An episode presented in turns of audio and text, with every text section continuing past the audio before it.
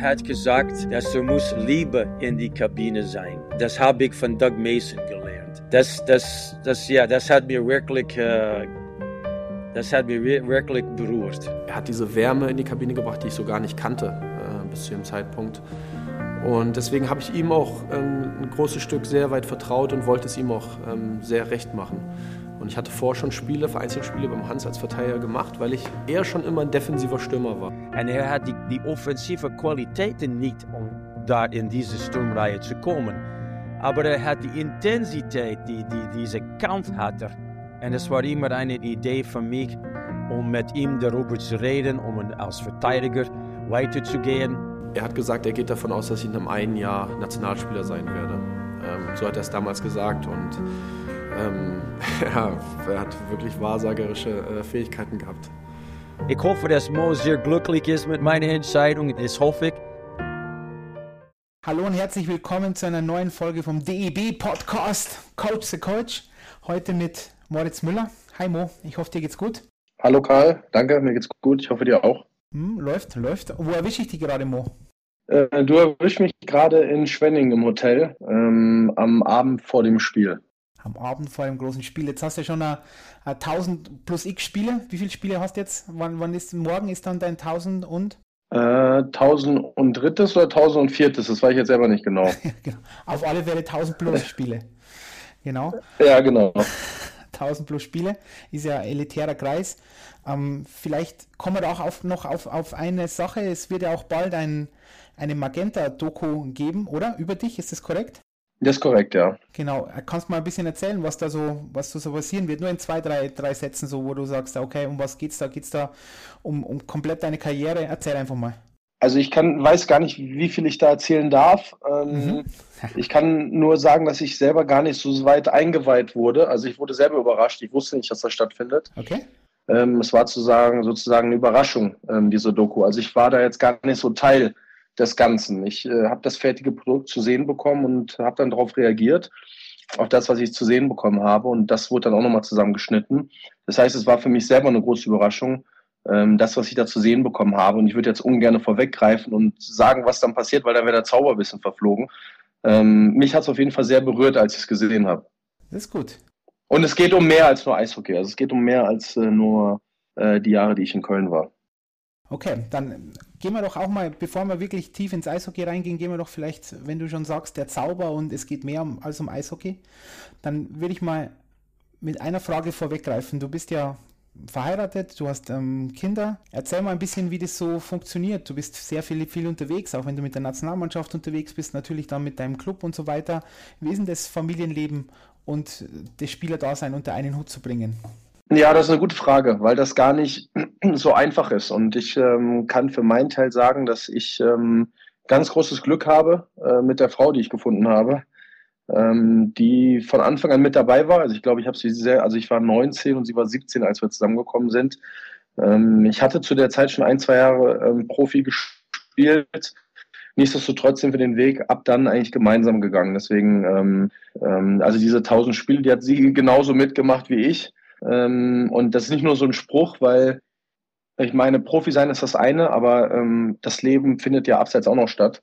Und wie du richtig sagst, irgendwann kommen Kinder dazu oder auch andere Verpflichtungen, die man nachkommen muss. Und ähm, wenn man da keinen Partner hat, ähm, der auch bereit ist, da große Opfer zu bringen für einen, dann wird es sehr schwer. Und ähm, das ist bei mir der Fall. Also ich weiß, dass meine Frau große Opfer bringt ähm, für die vielen Reisen, die ich mache und die Erfahrungen, die ich machen darf. Äh, an den Tagen ist sie zu Hause und kümmert sich um die Kinder. Ähm, und das ist nicht selbstverständlich. Und ähm, das sage ich ihr auch, aber nichtsdestotrotz ähm, ist es nicht immer ganz einfach, das alles zu verbinden, aber um das abzukürzen, ähm, braucht man einen starken Partner, der ihm da den Rücken frei hält. War das eigentlich ein Thema, Mo? Ähm, du hast ja jetzt, das ist ja jetzt bekannt, nicht so oft gewechselt, den Verein in deiner Karriere. ähm, war das auch ein Faktor, dass du gesagt hast, okay, ich bleibe auch jetzt hier, auch vielleicht wegen meinen Kindern? Dass, das der, dass der Lebensmittelpunkt gleich bleibt? Ja, ich glaube, das fängt bei mir tatsächlich ein bisschen früher an. Ich bin als Kind sehr oft umgezogen. Es waren ich war in Frankreich in der Schule, in Schottland in der Schule. Ich glaube, ich habe mal nachgezählt, ich war auf 14 verschiedenen Schulen. Okay. Ähm, und als ich dann ähm, mit, mit, ja, mit 15 nach Weißwasser bin und dann mit 15 halt nach Köln gekommen bin, ähm, habe ich eigentlich sowas gesucht wie ein Zuhause, glaube ich. Also das wusste ich damals noch nicht, aber jetzt zurückblickend denke ich, war das so. Ähm, und habe auch eine Familie gesucht, weil ähm, ja, ich hatte dieses klassische Familienleben zu Hause nicht und habe mich immer nach dieser Harmonie gesehnt. Ähm, und das habe ich dann in Köln gefunden, einmal zu Hause und auch ähm, diesen Familienanschluss zu meiner Frau, also ähm, die Schwiegereltern und ihre Schwester.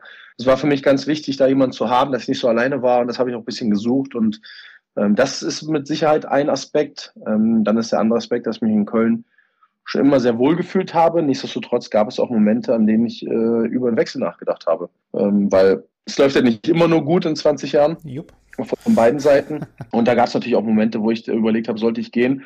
Aber immer wenn es die Entscheidung dann kurz davor stand, wirklich definitiv das eine oder das andere zu sagen, bin ich dann doch geblieben. Und ähm, spätestens, wenn man Kinder hat, äh, macht es die Sache nicht einfacher. Bist du eigentlich, weil das würde mich jetzt auch interessieren, wenn wir schon in diesem, in diesem Punkt sind, hast du schon immer Berater gehabt, auch in sehr jungen Jahren, oder sind das Entscheidungen von dir selber? Also sind das, wo du sagst, nein, also wenn es um Verträge verhandeln geht, da habe ich jemanden, aber Entscheidung zu treffen, ob ich woanders hingehe, die Entscheidung mache ich nur mit mir selber aus. Zum Schluss ist es immer deine eigene Entscheidung, aber hast du da ein, ein Netzwerk, mit dem du dich berätst? Ja, ich hatte Berater auch in jungen Jahren, ähm, die mich da betreut haben, aber ähm, es wäre nie so weit gekommen, dass ich mir von einem Berater hätte sagen lassen, ich glaube, es wäre eine gute Idee, jetzt mal woanders hinzugehen. Diese Entscheidung, die habe ich mir dann doch selber, also die wollte nur ich selber treffen. Natürlich ist es so, dass man dann spricht und bestimmt sich auch die Meinung anhört von jemandem, der was dazu sagt. Aber ähm, ich kann mich erinnern, dass die Berater, die ich hatte zu dem Zeitpunkt, ähm, ich, es gab Angebote von anderen Vereinen, ähm, die aber nie forciert haben, äh, du sollst ja jetzt mal Köln verlassen, mach das doch mal, wäre doch mal gut oder so. Mhm. Ähm, die haben das schon mir überlassen, ähm, was ich möchte. Und meine Entscheidung war es dann, war es dann immer zu bleiben. Aber deine Erfahrung zeigt jetzt schon auch, oder? Also diese, die jungen Spieler, die sind ja schon mit 15, 16 unsere Nationalspieler. Also ich denke, dass ich jetzt keinen U16-Nationalspieler kenne, der keinen Berater hat. Müsste mir jetzt, müsste, vielleicht gibt es einen, äh, ich weiß es nicht. Aber das wird bei, wirst du auch sehen, oder? Wenn, wenn, wenn du die jungen Spiele in Köln, da wird es wahrscheinlich keinen geben ohne, ohne einen Berater. Das ist richtig, ja, die haben alle einen. Ähm, ich glaube, das war früher nicht ganz so krass. Also gefühlt wird es immer jünger, die Kinder, die einen Berater bekommen. Also die Berater sitzen ja teilweise schon bei Schülerspielen auf der Tribüne und schauen das die Jungs schon mit 13, 14 an. Ähm, ich glaube, dass ähm, das möchten wir auch von der, von der Spielervereinigung einführen, ähm, dass wir so eine Art Hotline einführen, wo die jungen Spieler die Alten anrufen können. Dass ich quasi meine Nummer zur Verfügung stelle, dass junge Spieler, die sich unsicher sind, ähm, ob sie einen Berater oder welchen Berater sie nehmen sollen oder vielleicht auch deren Eltern. So Gespräche hatte ich schon, wo mich dann äh, die Eltern angerufen haben und dann gefragt haben, wozu rätst du uns? Und ähm, in den vielen Jahren habe ich Berater kennengelernt, von denen ich mein eigenes Kind gerne beraten sehen würde. Und auch Berater kennengelernt, wo ich sage, da, würde ich es nicht empfehlen das zu machen. Und es freut mich doch zu sehen, dass auch eine neue Generation an jungen deutschen Spielerberatern äh, auf den Markt kommt, ähm, die derzeit einen sehr seriösen Job machen und äh, wo auch das Kind im Vordergrund steht und nicht nur der kurzfristige Profit. Okay, also das ist so eine Art Mentoring-Programm oder Buddy-Programm von der Spielervereinigung. Ja, genau. Dann kommen wir doch vielleicht gleich auf die Spielervereinigung. Bevor wir dann auf, nochmal auf dich zurückkommen, dann machen wir diesen Kreis. Du bist mhm. ja einer der acht Gründungsmitglieder von der Spielervereinigung. Mhm. Unter anderem vom, mit dem Patrick, oder? Mit dem Raimi, mit dem Corby, der Kinky, ja. glaube ich, ist dabei und, und so. Mhm. Oliver, ähm, Florian, Marco, Novi, genau. Und ähm, Erzähl mal, ja. wie, wie, das gekommen ist, weil das, das ist ja ein, ein unglaublich relevanter Punkt und dann vielleicht gleich hin, hinten dran. Warum erst jetzt? Das ist ja eine relevante Frage. Ja, ich kann mich erinnern, dass ich als junger Spieler im Bus saß und haben sich Andi Renz und Tino Boos äh, unterhalten mhm. darüber, dass es doch eine Spielervereinigung geben müsste. Und es gab mal in den, ich glaube, in den 80er, 90er Jahren mit äh, Uli Hiemer, die hat leider nicht so ah, lange Bestand gehabt. Und ähm, es waren eigentlich mehr nur die Düsseldorfer Spiele, die da drin waren. Die, es hat nicht funktioniert, die ist zerbrochen. Und dann hörte man immer im Bus, es müsste mal eine geben, mit uns Spielern macht man, was man will, wir haben keine Stimme. Und es gab aber nie diese eine Person oder dieses eine Event oder Event ist das falsche Wort, aber diese eine Sache, die die Jungs verbunden hat. Ähm, und das war dann in dem Fall dann Corona. Möglicher Saisonabbruch und ähm, die Gehaltsverzichtserklärung. Und ich möchte hier nochmal betonen, für die Leute, die es vielleicht noch nicht gehört haben, und Spielern ging es nie darum, dass wir gesagt haben, wenn keine Zuschauer da sind, wollen wir trotzdem voll bezahlt werden. Es ging uns um die Art und Weise, wie darüber gesprochen wurde, dass man nicht mit uns gesprochen hat, sondern um uns herum wurde viel gesprochen, aber nie jemand mit uns. Und dann aus der Situation entstand daraus, wir müssen auch irgendwas haben, dass es möglich ist, mit uns Kontakt aufzunehmen und dass wir Spieler für uns Spieler sprechen können. Und daraus ist die Spielervereinigung in dem Fall entstanden. Und damals so ein bisschen als Corona-Sache gegründet, hat man dann gesehen, okay, jetzt sind wir den ganzen Weg gegangen. Eigentlich sind die Themen, die zu bearbeiten sind, so vielfältig. Das kann man sich gar nicht vorstellen, wie viel es zu machen gibt. Ich meine, man kann sich mal die NHLPA anschauen, was die alles an Aufgaben hat. Ähm, dann weiß man erst, welchen Weg wir noch gehen müssen den wir jetzt aber auch den wir auch jetzt gehen schon seit zwei Jahren und doch auch schon einiges passiert ist. Also die ist auch gekommen, um zu bleiben, oder? Das ist auch mein Eindruck auf alle Fälle. Ihr seid jetzt, das will jetzt so jetzt kein, war jetzt kein kurzfristiges Corona-Projekt, sondern der ist gekommen, um zu bleiben. Ja, ich glaube, viele haben schon gehofft, dass wir dann vielleicht irgendwann uns die Puste ausgeht oder die Themen und wir wieder verschwinden. Aber ähm, das ist auf jeden Fall nicht der Fall. Wir haben so viel Arbeit äh, in das Ganze investiert, noch Herzblut und sind so von der Sache überzeugt, dass wir auf jeden Fall da sind, um zu bleiben. Und ähm, das soll auch nicht wie eine Drohung klingen, da sind, um Nein. zu bleiben, weil ähm, ich sehe uns als die eine Institution in Deutschland, die ohne Eigeninteresse die Interessen des deutschen Eishockeys vertritt. Und ich glaube, das kann sonst so niemand über sich selber sagen, weil es ist ein Ehrenamt für uns, die das machen. Also keiner von uns verdient aber etwas für. Ähm, wir haben auch alle eigentlich genug selber zu tun, ähm, aber haben uns gesagt, wir wollen dem Sport was zurückgeben und wir wollen helfen, Eishockey in Deutschland besser zu machen. Und ähm, ich denke, äh, es, es findet ein Umdenken statt. Man merkt, okay, die Jungs, die wollen wirklich helfen und wir sollten die vielleicht mit mal an die Hand nehmen. Und ich glaube, das passiert gerade und das freut uns auch. Dann gehen wir vielleicht noch ein bisschen tiefer rein, weil ähm, du gesagt hast, vielleicht ist dir das vielen gar nicht so bewusst, diese Spielvereinigung. Wie weit geht die eigentlich? Also ist das jetzt momentan nur beschränkt auf die DL oder auch auf die DL2? Und ähm, was gibt es denn für Voraussetzungen, damit ich dort hineinkomme oder Mitglied sein darf? Ja, also wir haben das klar am Anfang ähm, ist die Arbeit, der Berg war so groß, den wir zu bearbeiten hatten, ne? von einer Satzung, Vereinsgründung, ähm, mit dem Finanzamt die ganzen Sachen klären, ähm, dann Mitgliedsanträge, die Akquise der Spieler, ähm, ähm, also es war, die Themen waren unendlich. Jetzt habe ich eine Frage vergessen. Sag mir bitte noch, was du wissen wolltest. Wer, wer, Mo, wer überhaupt aller dabei sein darf. Ist es nur auf die DL ähm, oder ist es auch auf die DL2? Ach so. Am Oberliga? Genau. Wer könnt ihr da mitmachen? Welche Spieler? Oder auch bei den Frauennationalmannschaften und so weiter? Oder ähm, Spielerinnen, ja. genau. Genau. Also am Anfang war es nur die DL. Mhm. Da muss man ehrlich sein, da hatten wir auch nicht mehr Kapazität, mehr zu tun. Ähm, wir werden jetzt aber zur nächsten Saison die DL2 mit aufnehmen, haben auch schon ein, zwei ähm, Vereine in der DL2, die wir komplett betreuen, haben auch viele Spieler in der zweiten Liga, die sich von sich aus uns angeschlossen haben, ähm, haben auch Spieler in der Oberliga, ähm, haben auch die Frauen angesprochen. Also es gibt auch Frauen, äh, die bei uns dabei sind. Wir wollen äh, bis zur Oberliga gehen, ah, okay. Ähm, den letzten Jahrgang Nachwuchs wollen wir mit auch aufnehmen. Da geht es äh, um das was Mentoring-Programm, was ich gerade gesagt habe. Mhm. Da geht es um ärztliche Betreuung. Es kann auch sein, dass ein Spieler in jungen Jahren schon eine große Verletzung hat und vielleicht eine Zweitmeinung von einem Arzt braucht. Da geht es darum, unser Netzwerk hinzulegen, aber da geht es auch schon um Karriere nach der Karriere, weil ähm, viele Jungs ähm, hören dann mit 16 mit der Schule auf, ähm, träumen den großen Traum vom Eishockey-Profi und das nächste Mal, wenn sie das Stift in die Hand nehmen, sind sie 26 und wissen dann gar nicht mehr, wie sie einen Brief schreiben sollen. Und da bieten wir auch von Anfang an ähm, Programme an, also ähm, mit, mit, Fern, mit äh, Fernunis ähm, oder Praktikas neben dem Eishockey sich weiterzubilden, dass die Jungs äh, nicht nur Eishockey-Fachsimpel werden. Also bis zur Oberliga, Nachwuchs und die Frauen. Ja, und auch wo wir schon gesprochen haben, dass wir ähm, Studiengänge aufbauen etc., PP, lauter solche Sachen. Genau. Hm? Genau. Und wenn du jetzt sagen würden müsstest, wenn du dich jetzt festlegen müsstest auf ein Hauptthema, was denkst du, wird ein, ein, ja, ein großes Thema werden in den nächsten ein, zwei Jahren, das ihr wirklich bearbeiten wollt, wo ihr weiter nach vorne kommen möchtet mit der, mit der Spielervereinigung? Auch wenn es so viele gibt. Das, das ist wirklich klar, schwer.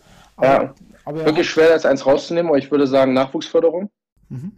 Nachwuchsförderung ist auf jeden Fall ein ganz großes Thema. Ähm, Trainer, Trainer, Sportdirektoren dass wir die Jungs ähm, Schiedsrichter, dass wir die Jungs im Spiel halten. Also die Jungs, die ihre Karriere beenden, mhm. dass wir da nicht so einen, ähm, einen Abfluss an, an, an Qualität haben, dass wir da Angebote schaffen, die Jungs im Spiel zu halten. Und ich würde sogar so weit gehen, dass ich sage, wenn ich mich für ein Thema entscheiden müsste, dann würde ich sagen, ähm, das Spiel besser machen. Insgesamt das deutsche Eishockey verbessern. Weil es geht ja nicht nur um Spielerrechte, sondern helfen, das Produkt besser zu machen. Und ich glaube, dass Eishockey in Deutschland schon gut ist, mhm. aber noch extrem viel Potenzial hat, ähm, was noch nicht ausgeschöpft wurde. Und da wollen wir helfen. Okay. Weil das, wie du gesagt hast, oder? Das Produkt ist auf alle Fälle auf einem guten Weg, aber das kann halt wie immer im Leben, man kann alles besser machen. Korrekt. Genau. Okay. Zu diesem Thema, oder nach diesem Thema Spielervereinigung, jetzt ein bisschen zu dir. Und jetzt gehen wir mal ins Eishockey rein. Und wenn man jetzt, wenn man sich mit dir beschäftigt, ja, dann ist es ja so, du warst ja sehr, sehr, sehr, sehr lange Stürmer. Also nicht erst, du bist nicht mit, mit 12 oder 13 oder 14 oder 15, wie sie oft passiert, vom Stürmer, Stürmer zum Verteidiger gemacht worden, sondern erst viel später, eigentlich in, in deinen Profijahren. Also du hast, hast schon unterschrieben, mhm. oder? Du warst schon, ich glaube, du hast auch noch ein oder zwei Jahre als, als ähm, Stürmer gespielt, als Profi.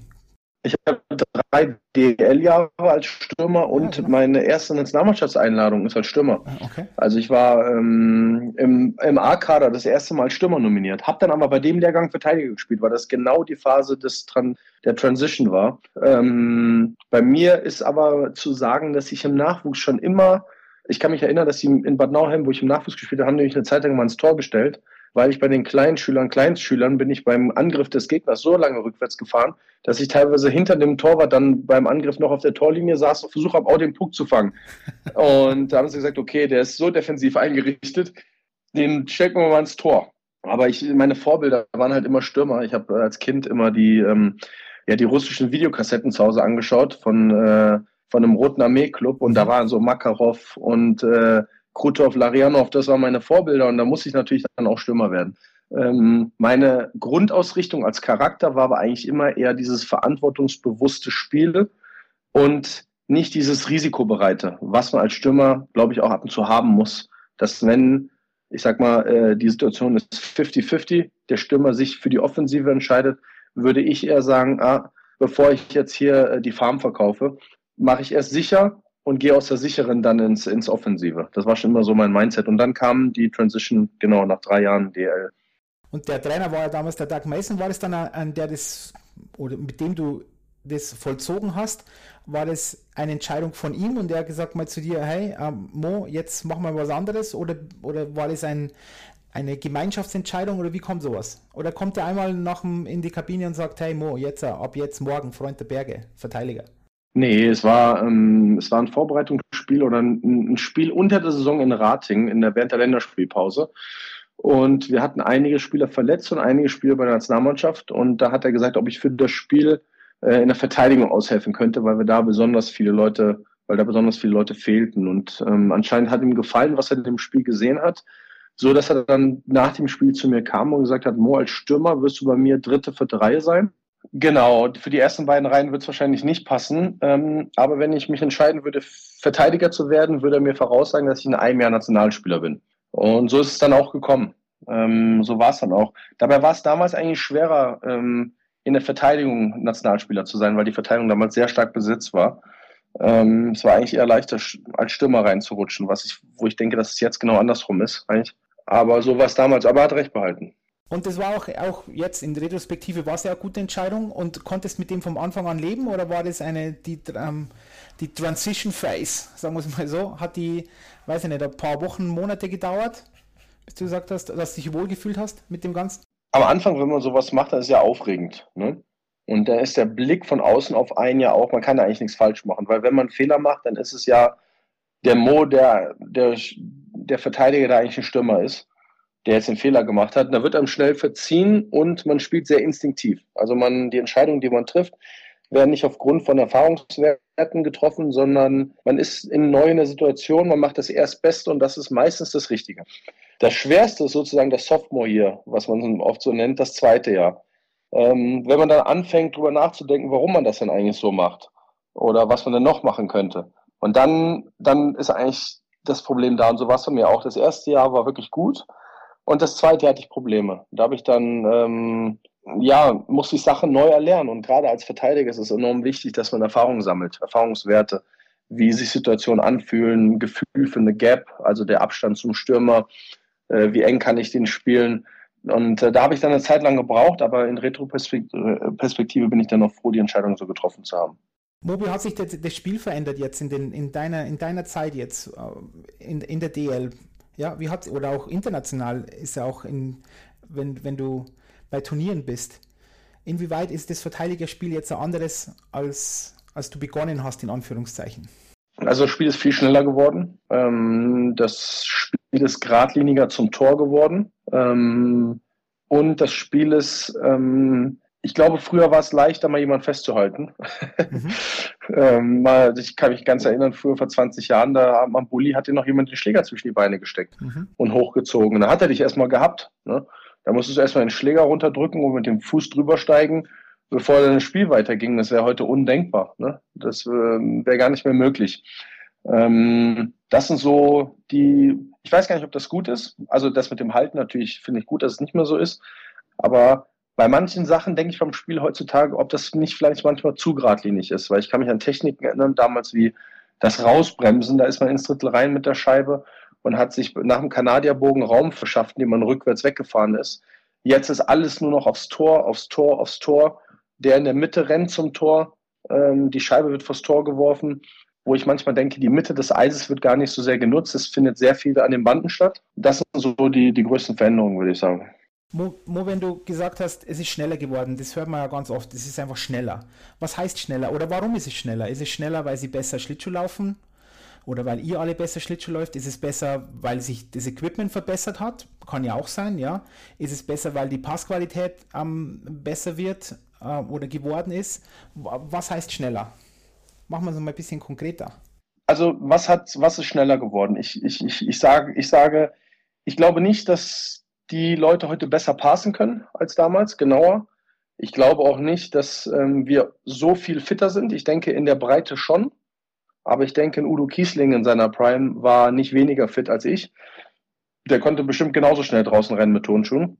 Ich glaube, es hat sich im Spiel was verändert. Ähm, eine große Sache, die weggefallen ist, ist zwei Linien abseits.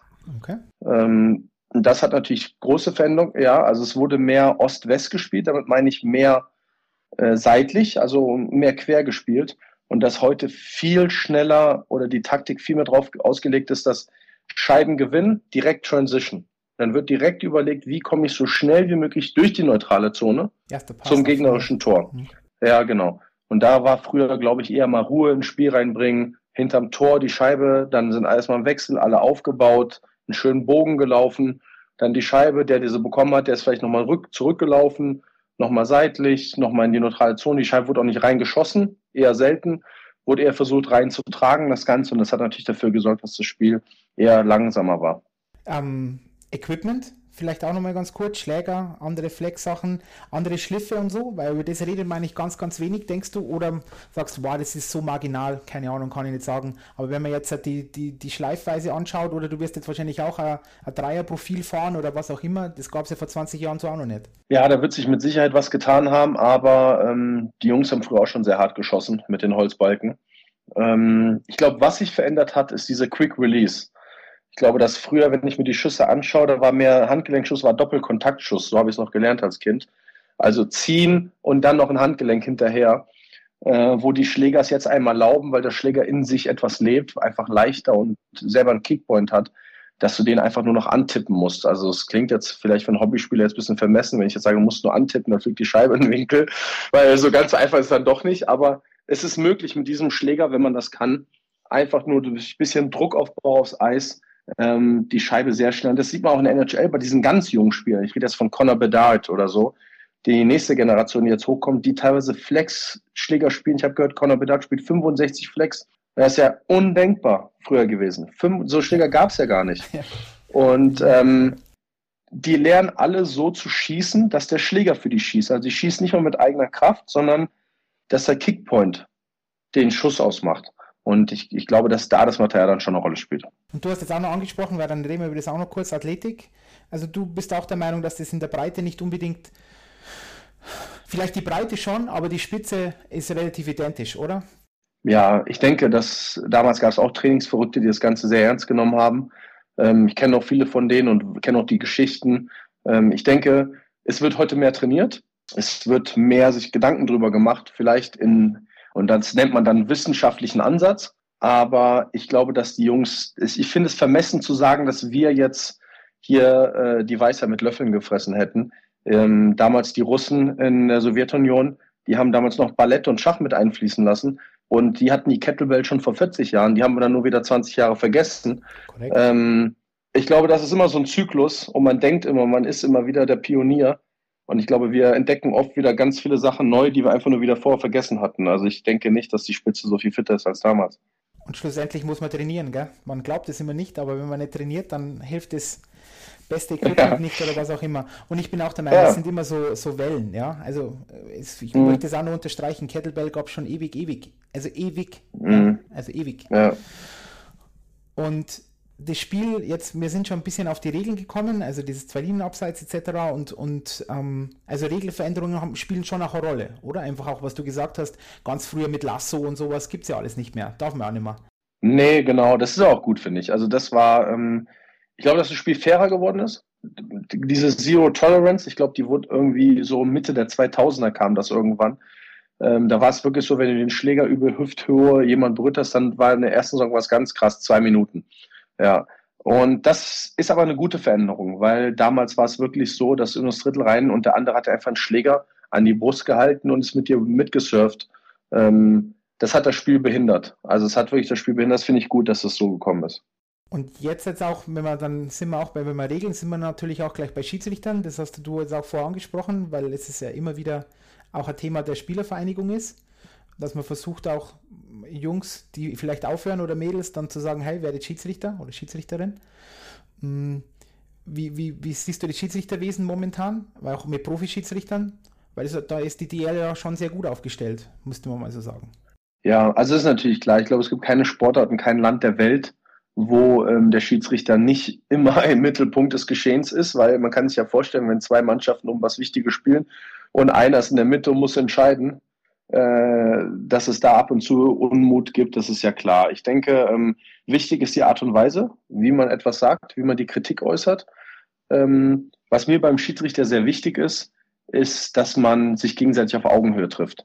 Was mir im Fußball zum Beispiel gar nicht gefällt, und das haben wir auch als, als Spielerleitfaden von der Spielervereinigung an die Spieler weitergegeben, wir wollen uns bewusst abgrenzen vom Fußball, weil wir wollen anders sein und sehen darin aber auch gleichzeitig unsere Chance ähm, Zuschauer zu gewinnen. Dass man sagt, ihr wollt Fair Play sehen, dann müsst ihr zum Eishockey kommen. Wir wollen keine Schwalben sehen, Vorteile erhaschen, ähm, um damit einen Vorteil zu bekommen. Das ist für mich keine Vorbildfunktion. Was soll das Kind da lernen, wenn es sieht, wie Neymar über den Platz rollt oder ähm, am Ende dafür einen Elfmeter bekommt? Das ist, so gewinnt man im Leben nicht. Das ist, das hilft dem Neymar vielleicht in der Situation, aber das ist für mich keine Vorbildfunktion. Und ähm, da müssen wir als Spieler mithelfen. Und da ist es halt auch auch wichtig, das finde ich beim Rugby total toll, wie der respektvolle Umgang mit den Schiedsrichtern. Da wird der Schiedsrichter mit Sir angesprochen und ich diszipliniere mich auch dazu, die Schiedsrichter sehr respektvoll anzusprechen und auf Augenhöhe. Und ich finde es aber genauso wichtig, dass von Schiedsrichterseite aus der Respekt entgegengebracht wird, dass man sich da auf Augenhöhe trifft, dass man Sachen in Ruhe kommuniziert. Ähm, und dafür ist körperliche Fitness tatsächlich was ganz Wichtiges, weil die Schiris sind fitter geworden. Ich erinnere mich an Jahre, wo die Schiedsrichter selber am Kämpfen waren, mit dem Spiel mitzubekommen. Ja, und ist na klar, wenn du Sauerstoffnot hast im Kopf, ja. bist du auch schnell gereizt. Korrekt. Ne? Ja. Wenn du dann hingehst und dann noch ein, zwei Sachen sagst, dann war das schon auf 180. Ne? Ähm, deswegen, aber ja, so viel dazu. Ja, aber das kann ich auch unterstreichen, auch beim, beim Rugby, da ich ja da einige Zeit verbringen durfte, auch in Australien und so weiter, das ist finde ich für mich eine, eine, sehr gute Vorbildfunktion, weil das nämlich auch eine sehr, sehr harte Sportart ist. Weil es wird ja oft so gesagt, auch von Spielern, ja, das ist halt hoch emotional oder auch von Trainern, ja, das ist so eine harte Sportart, da muss man natürlich auch dem Schiedsrichter gegenüber, da kann es schon mal sein, dass man den Res respektlos ist, aber nochmal im Rugby, da läuft auch ein 110 Kilo Junge und tut dir weh. Also ja. der tut dir weh. Ja. Und da muss man ja, genau. auch irgendwo schlussendlich ja. im Griff haben. Ähm, ja vielleicht weil du schon über Vorbildfunktion, dann reden wir mal weiter Vorbildfunktion Trainer, weil das ist ja genauso auf der Bank, wie die sich verhalten etc. Welche Trainer haben dich geprägt? Und ich möchte jetzt wirklich nicht über welche Trainer, die schlecht waren, sondern ich möchte eher Trainer, die, die gesagt hast, ja, von denen habe ich was mitgenommen. Du brauchst da keinen Namen nennen, aber vielleicht was du mitgenommen hast. Das finde ich immer, immer extrem relevant, weil die große Frage ist immer, welche Trainer mochtest du nicht, aber das ist eigentlich irrelevant für mich jetzt. Ich möchte wissen, was du mitgenommen hast von Trainern manchmal. Das hätte ich auch gar nicht beantwortet, weil das finde ich auch im Nachgang da Leute immer schlecht zu machen. Das hätte ich auch gar nicht gemacht. Ähm, ich kann dir sagen, von Trainern, von denen ich viel mitgenommen habe, also am Anfang steht für mich Hans Zaff, der mir die Chance gegeben hat, in jungen Jahren mit meiner Aufgabe zu wachsen. Der wusste, dass ich noch nicht bereit bin für das, was er mich, wo mich reinsetzt, aber mir einfach die Chance gegeben hat, das zu erleben. Das ist Nummer eins, ähm, der mich auch gleichzeitig noch ein bisschen mit erzogen hat. Der Hans hat uns alle ja erzogen noch. Danach kam Doug Mason und das hat mir richtig gut getan, weil Doug Mason im Gegensatz zum Hans einen ganz anderen Ansatz hatte. Ich kann mich erinnern, nach einer Niederlage hat der Doug Mason mir in der Tiefgarage einen schönen Abend gewünscht. Da war ich ganz verwöhnt, äh, verwirrt, habe ich gedacht, wie schönen Abend. Ähm, meint er das ernst, habe ich gedacht.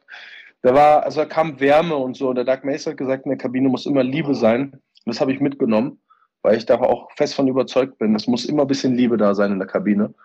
Äh, für das, was man tut, füreinander, für den Staff. Wenn das lieblos ist, dann, dann ist die Sache eigentlich tot. Von Uwe Krupp habe ich sehr viel gelernt. Ähm, Uwe Krupp, ein, selber ein unglaublicher Verteidiger gewesen. Und sein Training und auch seine Sicht auf das Spiel ist aus der Sicht eines Verteidigers und ähm, hat mir sehr viel beigebracht, wie ich das Spiel danach selber betrachtet habe. Und dann würde ich noch Marco Sturm, von dem ich den unbändigen Siegeswillen kennengelernt habe, und äh, Toni Söderholm äh, nennen, der für mich einer der großartigsten Trainer überhaupt ist. Ähm, der für mich als Mensch ein ganz feiner Typ ist, ähm, wo man immer weiß, der Mensch steht im Vordergrund. Es gibt Sachen, die sind wichtiger als der Sport. Das hat man mit Toni immer gewusst und gleichzeitig bereit war, immer dazu zu lernen. Also Toni äh, hat nie von sich selber gedacht, dass oder denkt, dass er alles wüsste, obwohl er sehr viel weiß und war auch immer offen äh, für neue Ansätze und deswegen ähm, ja sind das so die Jungs, die mich so am meisten mitgeprägt haben. Du hast jetzt gesagt mit dem, mit dem Coach K, also beim Uwe ist so, dass du sagst, er sieht die Spieler, äh, das Spiel auch als aus Verteidigersicht. Hattest du auch schon mal einen einen am Torwart als ein Torhüter als Trainer? Ja. Ja, und sehen die das Spiel anders?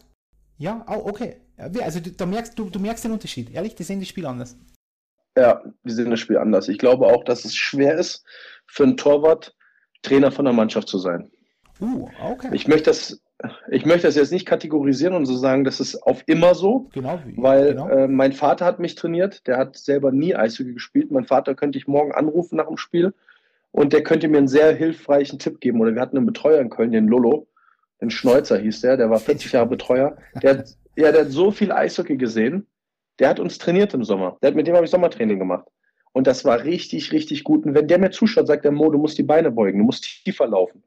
Und so, das ist, äh, der war, musste nie selber spielen, um das Spiel zu verstehen. Also die Leute gibt es.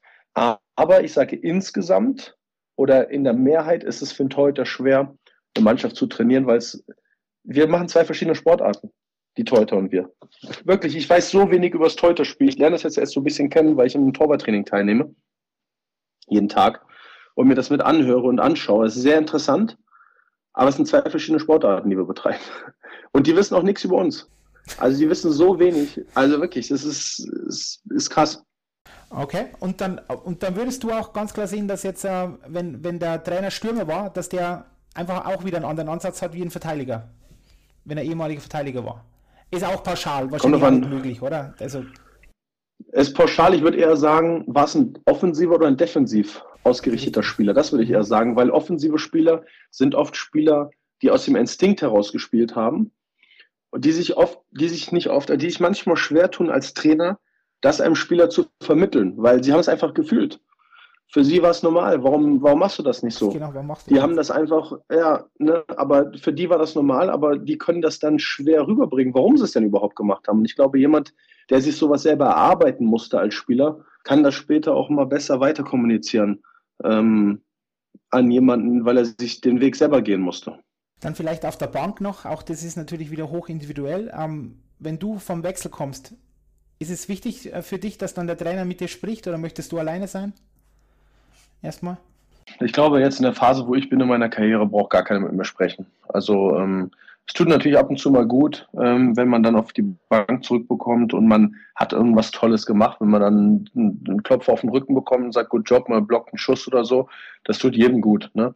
Aber ähm, bin auch offen für Kritik, also höre sehr gerne, wenn ich irgendwas hätte besser machen können. Ähm, bin da sehr beide Seiten sehr offen. Äh, ich glaube, als jüngerer Spieler sucht man da vielleicht eher so ein bisschen das Feedback, weil man vielleicht unsicher ist, war das gut, wollte das der Trainer so, war das so, wie er sich das vorgestellt hat. Mittlerweile ist mir sehr wichtig, ich bin jemand, wenn ich auf der Bank sitze, beobachte ich das Spiel sehr genau. Also ich kann jede Situation sagen, was da passiert ist. Und es gibt aber auch Spieler neben mir, dann sage ich, ey, vor drei Wechseln, wo du hinter dem Tor warst, der hätte mir so und so. Nee, keine Ahnung, da habe ich nicht aufgepasst. Nee, also dieses, ihr Wechsel ist vorbei und dann sehen die auch gar nichts mehr. Ne, ähm, Gibt es auch. Also ist sehr unterschiedlich. Und wo siehst du dann, wo da auch die Tendenz hingeht? Weil du warst jetzt bei der Nationalmannschaft, war es ja oft so, dass dann, da sind vielleicht dann drei Assistenztrainer auf der Bank und nehmen wir es mal mit Toni, der Toni ist eher hinten äh, und schaut sich das ganze Spiel an und kommuniziert er eher weniger mit den Spielern, nur noch ab und zu und ganz, ganz gezielt und hat wirklich einen kompletten Überblick. Es gibt ja wieder andere, da sind mal vielleicht nur zwei Assistenztrainer oder nur einer und die wechseln auch ständig, der Cheftrainer. Wo denkst du, dass da die, die Tendenz hingeht? Dass immer mehr Assistenztrainer auf der Bank sind oder dass das eher sogar wieder zurückgeht? Also ich glaube, dass es sehr schwer ist für einen Trainer, alles zu machen. Benchmanagement, also die Reihen anzusagen, komplett. Das Spiel zu, zu beobachten, äh, darauf zu reagieren, was der Gegner machen könnte und gleichzeitig noch Spielern Feedback zu geben. Ich glaube, dass alles äh, zusammen zu machen sehr schwer ist. Ich glaube, es ist schon gut, da bestimmte Sachen wegzudelegieren und dass man als Cheftrainer auch ein bisschen das Spiel beobachtet, um dann auch in der Drittelpause oder im Spiel reagieren zu können glaube, wenn man sich zu sehr in das Reihenmanagement oder in das Feedback mit den Spielern begibt, man gar nicht so sehr den Überblick über das Spiel haben kann. Und ähm, ich glaube, das ist gut, dass man sagt, okay, ich mache die Reihen, ich mache das Bankmanage Bankmanagement mit meinem Co-Trainer vorne, wie ich die Reihen jetzt 4 gegen 4, Special Teams, 6 gegen 5, 5 gegen 6, äh, wie ich die Reihen aufstelle, das spreche ich mit dem ab. Ansonsten Feedback gebe ich so ein bisschen an den Co-Trainer ab dass der, wenn die Jungs mal runterkommen von der Bank, dass der sagen kann, ey, so und so und so. Und ich da jetzt nicht immer in das Einzelgespräch rein muss. Und Technologie auf der Bank, also dass du dir zum Beispiel deine Wechsel nochmal anschauen kannst, auf dem, auf dem iPad oder so, ist das irgendwas, oder ist das, wie du vorher meintest, eher für dich jetzt gar nicht so relevant? Ja, also habe ich so noch nie drüber nachgedacht. Ähm, Denke ich gerade zum ersten Mal drüber nach. Ich glaube, dass es schon helfen kann. Kann ich mir schon vorstellen, weil ähm, man hat ja immer ähm, eine Perspektive, wie ich die Situation gesehen habe. Und dann schaue ich es mir manchmal an auf dem Video und denke, okay, war doch ein bisschen anders, als ich es gefühlt habe auf dem Eis. Ähm, ich dann kann mir vorstellen, dass es da, aber es muss dann, es darf dann nicht zu Debatten führen, ne? dass dann acht Leute um das iPad herumstehen und ich denke aber oder so, kannst du mal zurückspulen. Das darf natürlich nicht passieren. Ne? Und jetzt noch eine interessante Frage, die, die mich immer ähm, Auszeit, ja, Timeout. Und ähm, ein Trainer letzte Minute, du bist eins, eins hinten, ihr seid mit, der Torwart wird gezogen etc. Schaust du dann eigentlich wirklich noch, was der Trainer da auf der, auf der Tafel rumzeichnet oder bist du eigentlich sowieso in deiner, in deiner eigenen kleinen Welt, trinkst was und sagst, okay, jetzt haben wir nur eine Minute, all in? Nee, da schaue ich schon hin. Also es gibt jetzt einmal die defensive Betrachtungsweise und die offensive.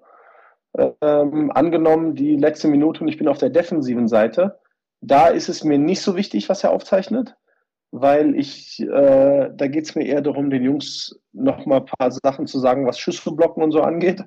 Ähm, oder das Bully, das Bully-Play, äh, was dann sehr wichtig ist, wenn man defensiv ist, dass man sagt, okay, man versucht vielleicht Strong Side oder ein Rim zu machen, Far Side, dem Außenstürmer das zu sagen, dass er bitte dahin laufen soll, so Kommandos zu geben. Ähm, ähm, auf der offensiven Seite, da macht es schon Sinn, sehr gut aufzupassen, weil natürlich Plays geplant werden ähm, dass man sagt, vom Bully weg ähm, geht einer aus dem Slot nach oben, einer geht runter.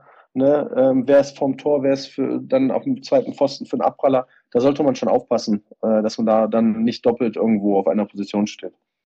Weil es ist immer, immer hochinteressant, wenn man sich manche Studien anschaut, zum Beispiel aus dem, aus dem Hockey und so, aus dem Feldhockey oder aus dem Basketball, wenn man die dann die, den Spielern so Brillen gibt, wo sie dann immer hinschauen, ähm, ja. dass man dann einfach sieht, dass sie eigentlich gar nicht mehr wirklich aufpassen, weil es dann so intuitiv ist und wenn du dann mit den, den Spielern oft das Gespräch führst, die dann einfach sagen, ja, das ist so hoch, hochgradig intuitiv, da passiert sowieso, ich, ich handle mhm. jetzt einfach, genau was du ein bisschen meintest, weißt du, da, da, mhm. da handelst du einfach, das ist implizites mhm. Wissen, das passiert einfach. Aber okay. Ja. Und wie ist der, dein Eindruck, der Unterschied zwischen jetzt dem zu spielen im Club mit, mit Jungs, mit denen du immer zusammen spielst, in der Kabine zu sein und mit der Nationalmannschaft? Ist das irgendwas, was dir schwerfällt? Um, die ersten wieder das Zusammenspielen sind ja doch dann wieder um, neue Jungs. Ihr kennt euch natürlich jetzt alle auch, aber es ist ja trotzdem anders. Du spielst nicht tagtäglich mit ihnen zusammen. Wie lange dauert denn das für dich, bis du da wieder im Groove bist und sagst, okay, jetzt uh, weiß ich, was mein Mitspieler von mir möchte? Ja, das ist schon äh, das ist eine gute Frage, weil das bisschen komplexer ist, ähm, weil ich jetzt auch eine besondere Aufgabe habe, wenn ich zur Nationalmannschaft komme. Also ich gehe jetzt ja nicht nur hin und überlege mir, äh, wie komme ich da rein, sondern ich habe ja auch die Aufgabe, die Gruppe ein bisschen zusammenzubringen und ein Gefühl für die Gruppe zu bekommen, der Gruppe auch ein Gefühl zu geben. Und das heißt, die ersten Tage sind schon anstrengende Tage auch für mich, weil ich schon viel rede und viel unterwegs bin und viel aufnehme auch an, an, ja, an Sachen, die ich so mitbekomme. Und ähm, ich, ich glaube, dass der Sympathikus äh, sehr, sehr groß ist, äh, die ersten Tage auch auf dem Eis. Ähm, dass da viel Aufnahmebereitschaft ist, die ersten Tage. Ähm, alle sind aufgeregt, alle freuen sich aufeinander. Ähm, ich glaube, man muss dann schauen, dass, ich, dass es dann nicht zu sehr abfällt, dann nach ein paar Tagen. Wenn es dann geklappt hat, das Ziel Turnierverlauf, man hat vielleicht nicht den Turnierstart, den man sich erhofft, man hat eine Niederlage am Anfang dann ist es besonders wichtig, dass man den Prozess weitergeht und nicht anfängt, das Ganze zu hinterfragen oder auseinanderzubrechen, weil das einfach noch nicht so tief verwurzelt ist, das Ganze. Ne? Und eben auch dann, oder solche Dinge mit den Jungs, die nicht spielen. Ja, das ist auch wahrscheinlich eine, eine hochgradige anstrengende Thematik. Ja, weil ja, jeder will spielen. Ja, wobei das bei der Nationalmannschaft meistens leichter ist als im Verein. Ja, oh, wirklich? Weil bei ja, weil bei der Nationalmannschaft sind, ist immer noch so, eigentlich sind alle froh, dabei zu sein. Beim Verein weißt du, dass du da bist. Du hast einen Vertrag unterschrieben, Nationalmannschaft wirst du nominiert. Meistens wird im Vorfeld der Nominierung mit dir gesprochen, welche Rolle du einnehmen wirst. Ähm, also, ich sag mal, 90 Prozent der Fälle ist das ein Spieler, der weiß, dass er vielleicht auf der Bubble sitzt. Also, das kann passieren. Ähm, und die Zeit ist zu kurz. Es gibt das englische Sprichwort Misery loves Company. Mhm. Ähm, meistens reichen zehn Tage nicht dass das derjenige Anschluss findet. Ja, dass sie sich, ne, das heißt, äh, wir sind ein Club der, der Unglücklichen, den ja. kann man so schnell nicht schließen. Ich glaube, das ist im Verein schwieriger. Ah, okay. Und wenn du dann dieses, dieses Thema dann zusammenspielen und so weiter, ist es, also das geht dann eher schnell. Also du sagst das jetzt mehr auf der sozialen Ebene, das ist eigentlich das größere Problem, wie auf der, auf der technisch-taktischen Seite. Ja, ich glaube, das Soziale ist eher das Schwere. Ich glaube, ähm, dass man wirklich offen ist füreinander. Weißt du, da kommen sechs Berliner, vier Mannheimer, drei Nürnberger. Für die ist es einfach, abends am Tisch zu sitzen zusammen. Die kennen sich. Äh, oder wenn es mal nicht läuft nach der Niederlage, dass diese gleichen sechs sich treffen auf dem Spaziergang. Weißt du? Ja, dass man wirklich offen ist füreinander und sagt, okay, ich setze mich jetzt bewusst an den Tisch. Ähm, die kenne ich gar nicht so, lass doch mal die kennenlernen. Dass man offen ist, die Gruppe verbindet, um dann in Phasen, wo es nicht läuft, nicht als Team auseinanderzubrechen. Und das Spielerische, meistens ist es nichts Neues. Das haben wir alle schon mal irgendwo gespielt. Äh, 1, 2, 2, 2, 1, 2, 1, 4 oder ob du Mann gegen Mann oder eine Zone-Verteidigung, das kriegst du raus. Ne? Und da kriegst du ein Gefühl für. Und meistens ist jeder am Anfang, der will es so gut machen, dass es doch sehr schnell, überraschenderweise sehr schnell, sehr gut klappt. Also ist vielleicht sogar Überzahl, Unterzahl schwieriger, oder? Weil das ist, da ist doch Überzahl ist schon schon sehr viel eingespielt sein. Oder nicht? Ja, wobei, ja doch, aber da kommen ja oft Gruppen dann auch zusammen. Also ich weiß, dass Nöbels oft mit dem Föder im Powerplay zusammengespielt hat. Ähm, aber ja, das ist, das ist richtig. Die müssen ein Gefühl füreinander kriegen. Und wie ist es dann, wenn du, du spielst mit denen eine Weltmeisterschaft oder Olympiade und dann, oder ja, Olympische Spiele und dann ein paar Wochen später spielst du wieder gegen sie? Ist das eigentlich jemals ein Thema? Denken wir über sowas nach oder überhaupt gar nicht? Das passiert einfach, weil es ja sowieso einfach Alltag ist. Ja, es wird dann schnell wieder Alltag, weil es ist schon paradox. Ne? Man ist vielleicht in den Playoffs, bekriegst sich, ähm, eine Woche später sitzt man in der Nationalmannschaft, ähm, braucht dann vielleicht so einen kurzen Moment, um wieder miteinander warm zu werden. Deswegen ist auch immer wichtig, was, wie man sich verhält in den Playoffs. Ich bin auch immer ein Fan davon, hart und kompromisslos zu spielen, aber es gibt bestimmte Grenzen, Sachen, die nicht gesagt werden dürfen und nicht gemacht werden dürfen. Ähm, da, das ist aber eigentlich fast immer so der Fall. Ähm, und dann kann es sein, man zum Beispiel jetzt 2018 holen wir Silber in Korea. mit den Jungs hat man was Unglaubliches erlebt. Man ist so eng zusammengewachsen und doch geht dann jeder wieder seinen eigenen Weg. Und wenn man sich dann wieder sieht, freut man sich. Ähm, und dann, wenn man darüber nachdenkt, krass, mit dem war ich so eng. Und jetzt wir wieder gegeneinander auf dem Eis. Ist, ist der Alltag kehrt dann doch schnell wieder ein. Ne? Wenn du wenn du junge Spieler dazu bekommst bei der Weltmeisterschaft, und jetzt sage ich ganz bewusst, du dazu bekommst, weil eben auch aus dem Grund, den du genannt hast, du hast ja das C einfach, das ist so, ist es dann nochmal wieder anders oder redest du mit denen dann extra viel oder, oder das passiert einfach auch? Der ist das erste Mal ähm, dabei. Ich glaube, dass jung, also ich glaube, dass junge Spieler ganz wichtig sind für jede Mannschaft, für das Mannschaftsgefüge. Ähm, das erstmal vorweg. Ich glaube, ohne junge Spieler ist es sehr schwer, eine homogene Mannschaft darzustellen auf der sozialen Ebene, weil du diese Packing Order, du hast diese Hierarchie nicht. Du kannst sie nur schwer aufbauen weil es gibt nicht mehr dieses Befehlsempfänger, Befehlsgeber. Das klingt jetzt ein bisschen hart wie bei der, wie bei der Armee, so ist es nicht gemeint. Aber so eine bestimmte Art der Hierarchien der Aufgabenverteilung und auch der Rollenakzeptanz. Ab einem bestimmten Alter steigen die Ansprüche oder auch der Charakter wird gefestigter. Ähm, deswegen glaube ich erstmal vorab, dass es ganz wichtig ist, eine Menge junge Spieler dabei zu haben. Das erfrischt die Gruppe. Und dann ähm, bin ich sehr gerne sehr locker mit denen, äh, um denen ein gutes Gefühl zu geben, um die mit aufzunehmen in die Gruppe, ähm, um dass die auch in entscheidenden Momenten ähm, nicht vergessen, dass es ein Spiel ist. Ne? Dass äh, gerade wenn du jung bist, dann denkst du vielleicht, ja, ich habe mir so viel vorgenommen und mein Papa hat mir noch gesagt, ich soll das machen und so und versucht den einfach zu sagen, Jungs, ähm, spielt, spielt um Fehler zu machen. Ne? es ist ein Spieler, Spiel der Fehler, wenn keiner Fehler machen würde. Es wäre so langweilig, 0-0. Ne? Ähm, also wirklich, traut euch was, traut euch was zu und ähm, ja, einfach ein gutes Gefühl für die Jungs zu, ähm, zu bekommen und denen auch ein gutes Gefühl zu geben, dass ich auch Ansprechpartner bin, dass sie immer zu mir kommen können. Mo, denkst du, dass ein, ein Kapitän auch einen beim jungen Spieler auch, sagen wir mal, Fehler von einem Trainer ausbügeln kann? Weil ich will jetzt auch keinen Namen nennen, aber wenn er, wenn ein Nationalspieler zu mir sagt, hey, ich war immer in den Nachwuchsnationalmannschaften immer einer Top-Spieler und jetzt komme ich das erste Mal in die DL und da redet der Trainer kein Wort mit mir. Und das war für ihn so, fällt mir in so ein tiefes Loch.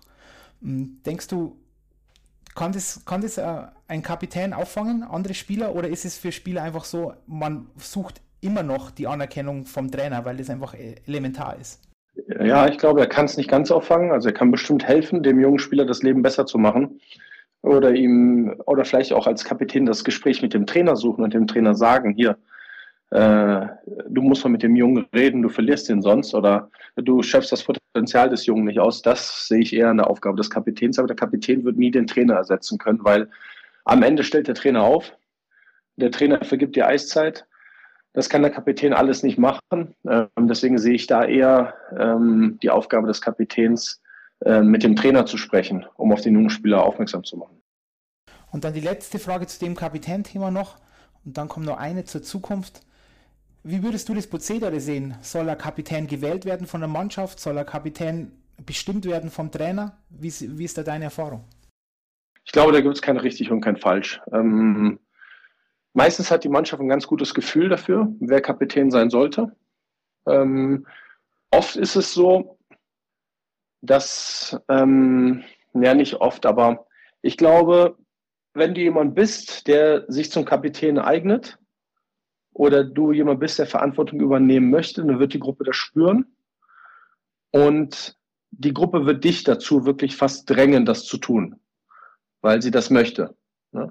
Und wenn du aber selber so bist, dass du aus Ego-Gründen heraus Kapitän sein möchtest, dann wirst du merken, dass die Gruppe das nicht fühlt. Dann wird das nicht passen. Das könntest du durch eine Wahl der Mannschaft vermeiden. Also ich habe beides erlebt. Ich bin vom, sowohl vom Trainer benannt worden, ich bin auch schon mal zum Kapitän gewählt worden. Ähm, ich glaube, die Wahl spricht eigentlich für mich nichts gegen eine Wahl. Okay, aber dann nochmal, was sind denn Fähigkeiten und Fertigkeiten, die ein Kapitän haben muss? Und zwar, warum ich das frage nochmal, weil du es jetzt auch angesprochen hast, weil ich habe ja schon oft erlebt, auch im Fußball, wo ich war, dass dann oft der Kapitän wurde, der einfach schon alt war und viele Bundesligaspiele hatte. Und der sich mhm. aber eigentlich von aus meiner Warte heraus charakterlich gar nicht geeignet hat. Ja, der konnte in der Halbzeitpause mhm. nichts sagen, war eher ein Mensch ruhig für sich. Mhm. Alle Dinge, die du jetzt angesprochen hast, dass er auch mhm. mit Spielern in Anführungszeichen umarmt, mit versucht, sie zusammenzuhalten, war mhm. gar nicht da. Und nur mhm. alt und ein guter Spieler zu sein, ist vielleicht zu wenig, aus meiner Warte heraus. Oder wie siehst du das? Ja, 100 Pro ist es zu wenig. Du tust ihm selber ja keinen Gefallen damit. Ja. Weil, ähm, weil, was soll er mit diesem Amt, wenn er das, das gar nicht ist? Er wird sich selber unwohl fühlen dabei. Die Gruppe wird sich für ihn unwohl fühlen.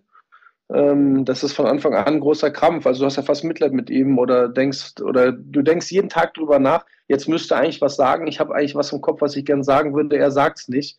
Das belastet dann am Ende alle im Raum. Ne? Ähm, das ist auf jeden Fall der falsche. Ich denke, ein guter Kapitän ist jemand, der die Stimmung am besten spürt ähm, wo sind die Jungs gerade mental? Jemand, der für seine Jungs da ist, für seine Jungs kämpft. Ähm, und da komme ich wieder auf, das, auf den Begriff Liebe. Ich glaube, der Kapitän muss von der Mannschaft ein bisschen geliebt werden. Das muss der sein, wo die Jungs sagen, ach, äh, ist ein geiler Typ und ähm, aber der, der kann mich auch mal beschimpfen. Aber das ist okay, weißt du? Das ist okay.